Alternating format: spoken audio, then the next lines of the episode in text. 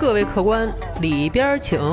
欢迎来到法律小茶馆，有请中央电视台法律讲堂节目资深主讲人周密律师和您说说身边事儿，解解心中忧。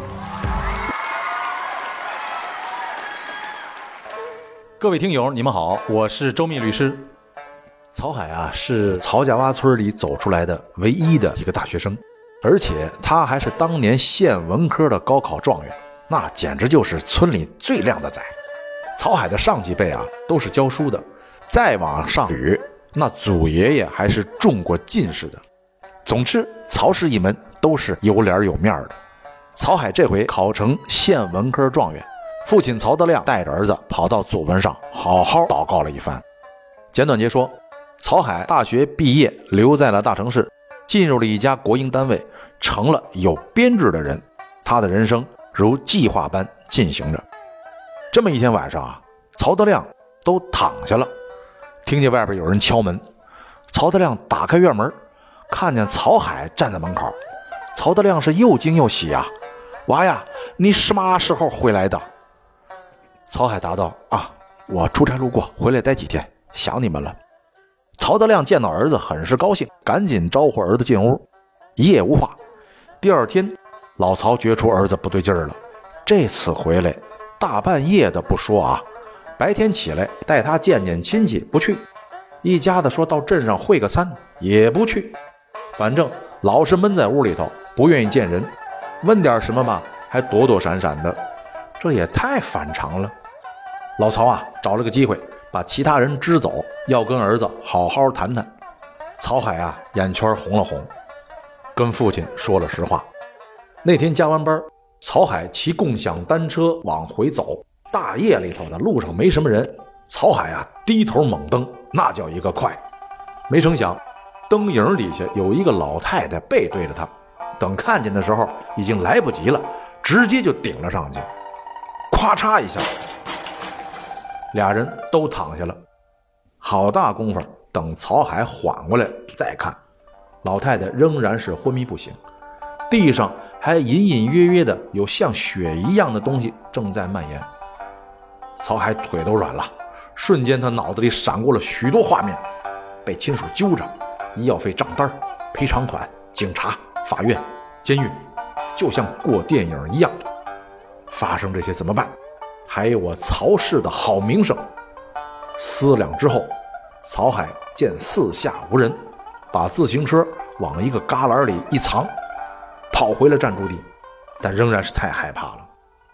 第二天，曹海到单位请了个假，跑回了老家。曹海一边说一边哭。这边，曹德亮听完儿子的讲述之后，是又气又急呀，狠狠捶打了两下之后，蹲坐在门口抽起烟来。不管这孩子，这娃就毁了呀！曹德亮想定了主意，一扔烟头，拉起曹海进屋收拾东西。其实曹海是没主意和害怕才跑回了老家，可是曹德亮这回不但没有帮到儿子，他接下来的一步反而把父子二人送上了不归路。第二天，曹德亮带着儿子出了村跟外边说儿子回去上班了，但是他把儿子送到了远嫁他乡的孩子他二姑那儿，只跟他二姑说让孩子过来玩两天。待一段时间就回。之后，曹德亮自己回了家。所有这些安排完之后啊，一个月都没出了，警察就上门了，先把曹海连他二姑带走，然后就找上了曹德亮。这段事情啊比较简单，我说说你听听。带走曹氏兄妹是因为曹德亮与孩子他二姑涉嫌了包庇罪。包庇罪是指啊。明知是犯罪的人，而为其提供隐蔽处所、财物，帮助其逃匿，或者做假证明，使其逃避法律制裁的行为。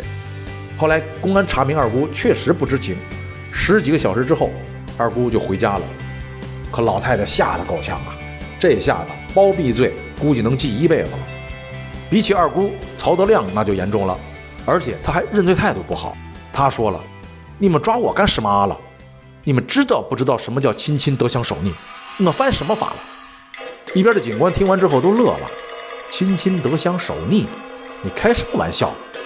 这事儿你找汉宣帝说去吧，我管不了。这个亲亲得相守逆啊，我简单介绍一下，它是汉朝汉宣帝颁布的一条律法，原话是：自今子守逆父母，妻逆夫，孙逆大父母，皆勿做。拿今天的话来说啊，就是近亲属之间的包庇行为不是犯罪，而且是应当提倡的。但那毕竟是几千年前的事儿了，曹德亮的说法当然不成立。可他的做法可把儿子害惨了。不清楚的，我再说说，你再听听。因为啊，被撞的那个老太太半夜三更躺在地上，没有得到及时救治，后来死亡了。如果当时曹海不逃跑，及时报警施救，老太太也许能救回来，就没有这个严重后果了，顶多是一个交通肇事罪。可现在，曹海撞人之后逃跑，造成老太太死亡，那就转化成故意杀人罪了，可怕吗？为什么转化？因为曹海先前的过错行为导致了他有救助义务，可他没有施救，形成了不作为的故意杀人。先前。女朋友和妈掉河里，先救谁？那期节目咱们也聊到过不作为的故意杀人，没有印象的您回头听听吧。现在曹海就是交通肇事变成了故意杀人。再如果啊，曹德亮带儿子自首，虽然曹海还是故意杀人的自首，但还是可以减轻罪责的，至少他曹德亮自己可以不犯罪，也不连累老妹妹。可现实就是现实。没有如果了，曹氏父子逃避责任，非但没有得逞，反而更丢了曹氏一门的脸面。曹氏父子要的脸面，又何尝不是一种自私呢？小茶馆提示啊，多了不起的人，也要有一点法律知识。我想，如果曹海知道逃跑可能变成故意杀人，也许就不跑了吧。曹德亮呢？也许就不会跟民警提汉朝的法律了吧？谁知道呢？好，这期节目就到这里，咱们下期再见。喜欢法律小茶馆的听友，记得点击上方订阅。二四六中午十二点，我们与您不见不散。如果您生活当中有什么烦心事儿、麻烦事儿，欢迎评论或私信留言，我在法律小茶馆等着您。